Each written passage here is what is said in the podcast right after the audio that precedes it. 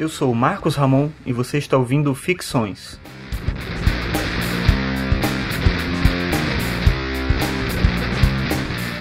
Esse é o episódio 38 e o tema de hoje é A Ilusão do Ensino.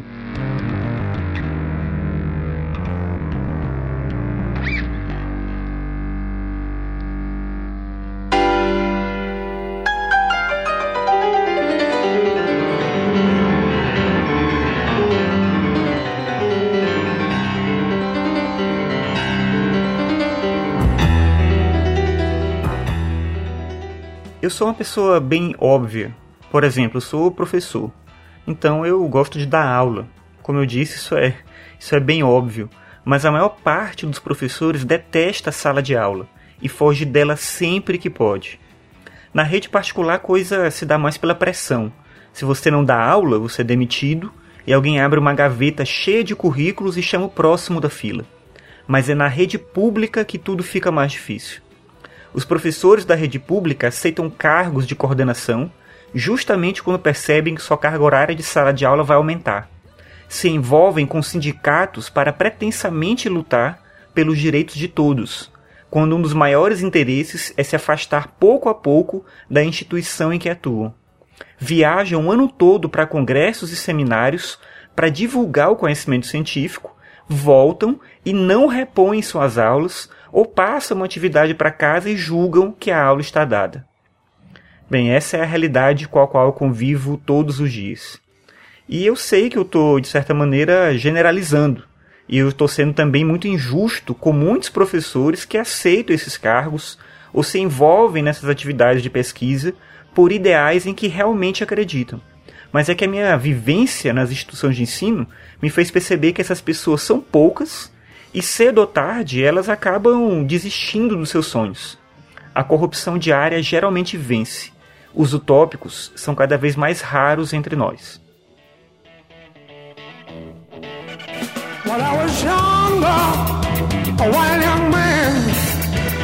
On the road, a wild young man, one day eu realmente acho fantástica a ideia de ensino, pesquisa e extensão como indissociáveis, mas isso é uma coisa que é tão fantástica que se torna impossível. Muitos professores entram na carreira de docência desejando se dedicar unicamente à pesquisa e acabam se tornando professores horríveis, disseminando seu desgosto em todas as salas de aula em que são obrigados a entrar com certeza você já deve ter tido esse tipo de experiência, de perceber que estava diante de um profissional extremamente capacitado, mas que não tinha a menor paixão pela sala de aula e que não tinha o menor interesse em estar ali naquele lugar. Eu não duvido que existam pessoas polivalentes e capazes de igualmente realizar bons trabalhos nas três áreas, ensino, pesquisa e extensão. Claro que é possível que o mesmo professor, que é um grande pesquisador, seja efetivamente um cara que trabalha bem na sala de aula, tem vontade de fazer aquilo, age também em projetos de extensão com a mesma qualidade. É possível isso. Mas essas pessoas devem estar em algum lugar realizando coisas incríveis e eu nunca vi elas de verdade. Então, eu não duvido que existam, mas o fato é que eu nunca encontrei alguém assim. Eu nunca estive numa instituição em que eu tivesse contato com alguém que conseguisse sair tão bem nas três coisas. Eu não sou uma das pessoas, eu tenho certeza disso. E acho pouco provável que eu venha encontrar muita gente que tem esse tipo de ímpeto, que tem esse tipo de, de capacidade. Os professores comuns, como eu, costumam se desenvolver mais em uma área do que em outras. Alguns se dedicam mais ao ensino, enquanto outros desenvolvem ótimos projetos de pesquisa ou de extensão. E se a gente olhar os resultados de maneira isolada, a gente vai ver que são coisas boas que estão sendo feitas por aí.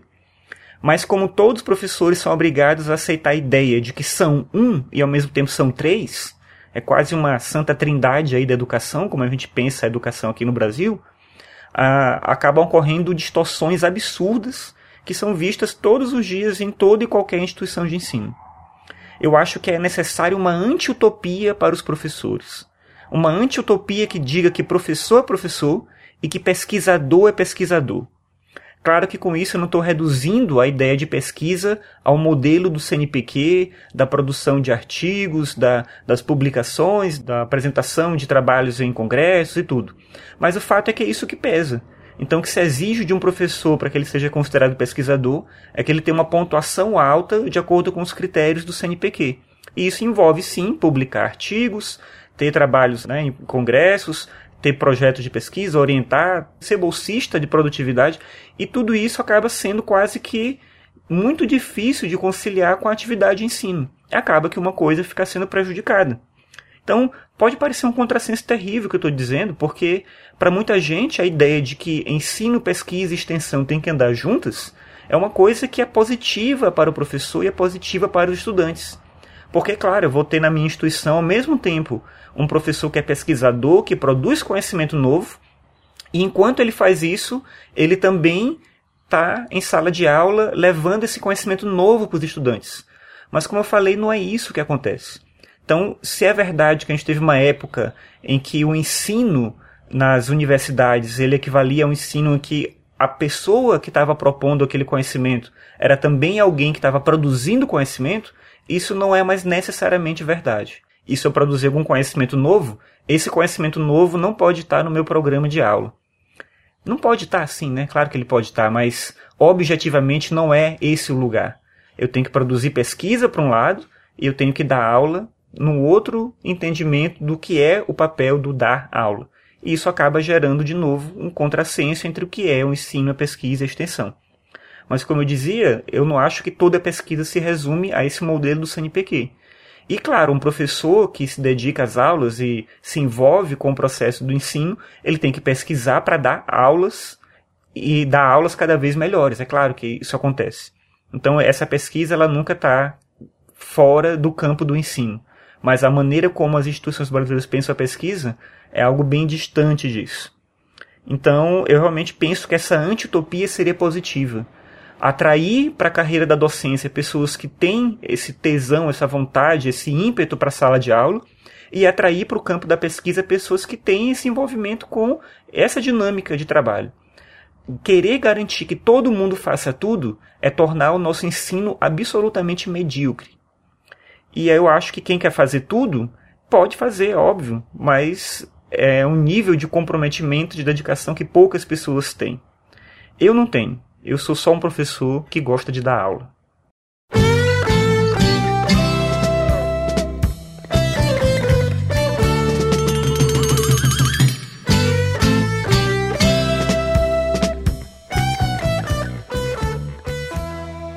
Muito obrigado por ouvir mais esse episódio. Esse foi o episódio 38, em que eu falei sobre a ilusão do ensino.